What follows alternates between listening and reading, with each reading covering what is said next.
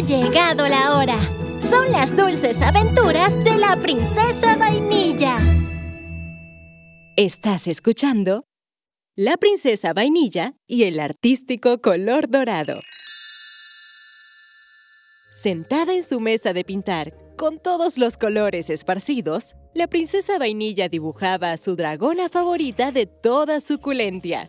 Le pintaba sus patas naranjas, sus alas rosadas, su panza verde manzana y sus ojos azules como el cielo despejado. Rito, ¿has visto el color dorado? El conejo de bigotes blancos como la nieve hizo un gesto con su nariz y miró al techo sin respuesta. ¿Estás seguro? Necesito mi color dorado para terminar el dibujo de la banda. ¿No lo escondiste así como mi collar dorado? Rito lanzó un resoplo y le dio la espalda a la princesa, quien lanzaba por los aires todas sus almohadas.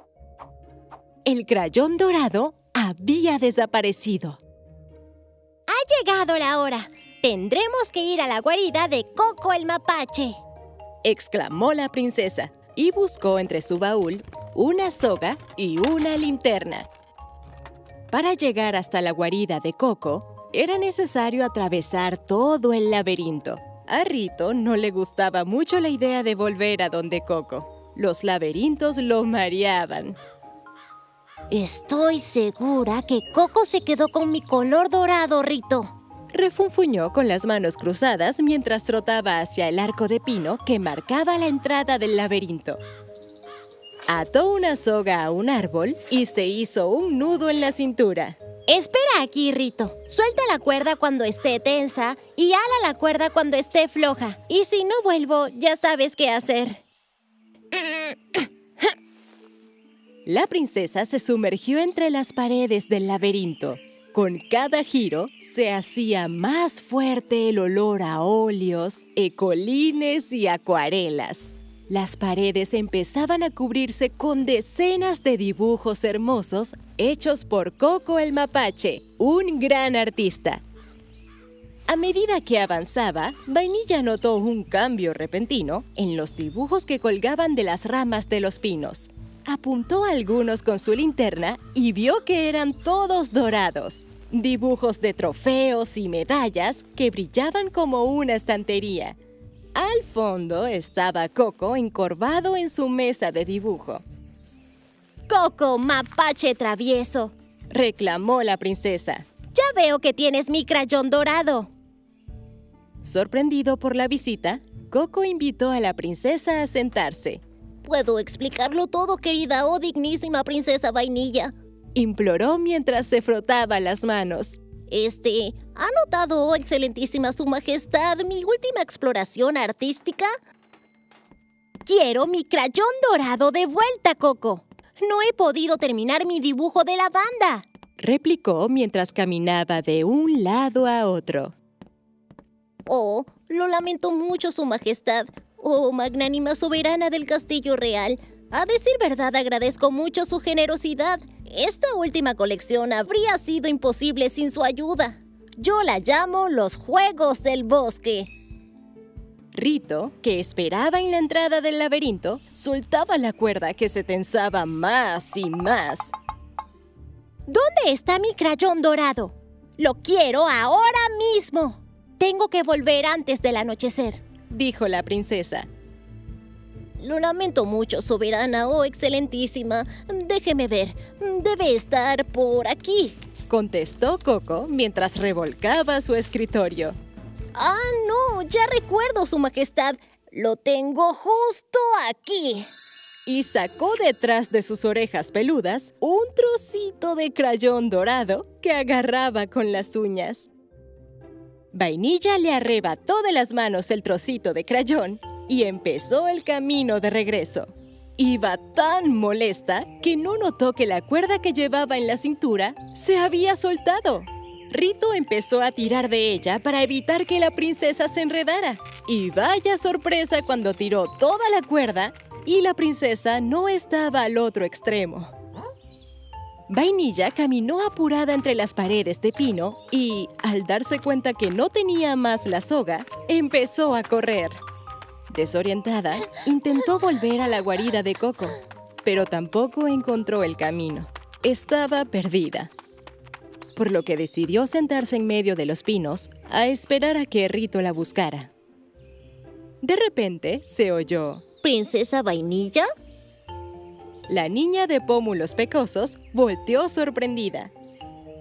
¡Oh, Su Majestad, Su Excelentísima! Esperaba que estuviera en el castillo de regreso y no en mi lugar de entrenamiento.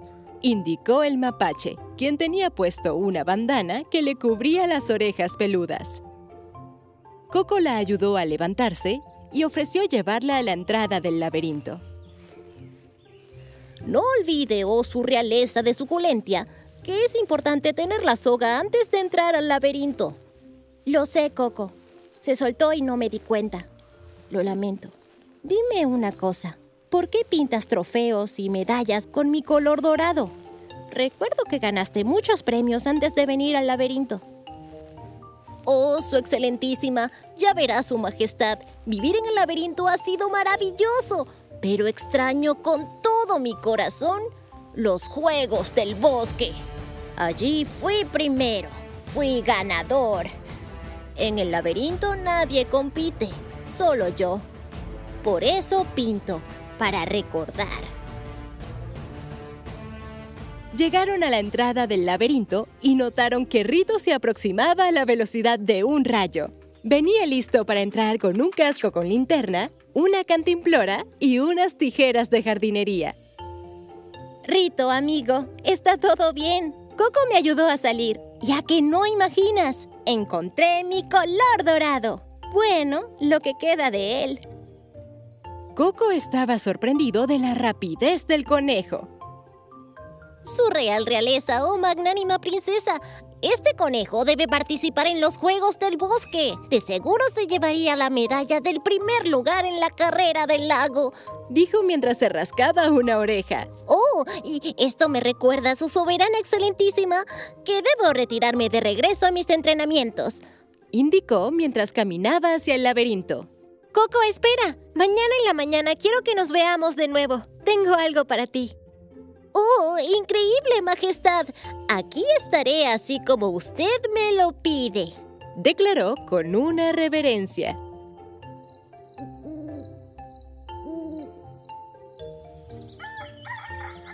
A la mañana siguiente, la princesa agradecida había llegado con tres regalos para el mapache. Primero, un prendedor dorado que decía Coco el mapache, artista y guía del laberinto. Luego, le entregó su caja completa de crayones de colores, incluyendo el color dorado, para que pintara más dibujos hermosos. Y por último, le dio su dibujo de la banda, para que lo colocara en su galería del nuevo Museo Coco. ¡Oh, su realeza, su excelentísima! No sé cómo agradecérselo. Solo llámame vainilla. Eso es todo.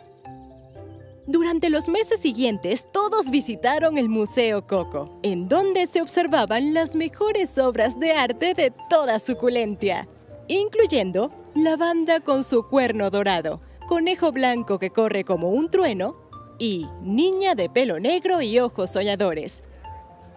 Vainilla y Rito volvieron al laberinto durante todo el otoño a tomar clases de pintura y a entrenar para los próximos Juegos del Bosque.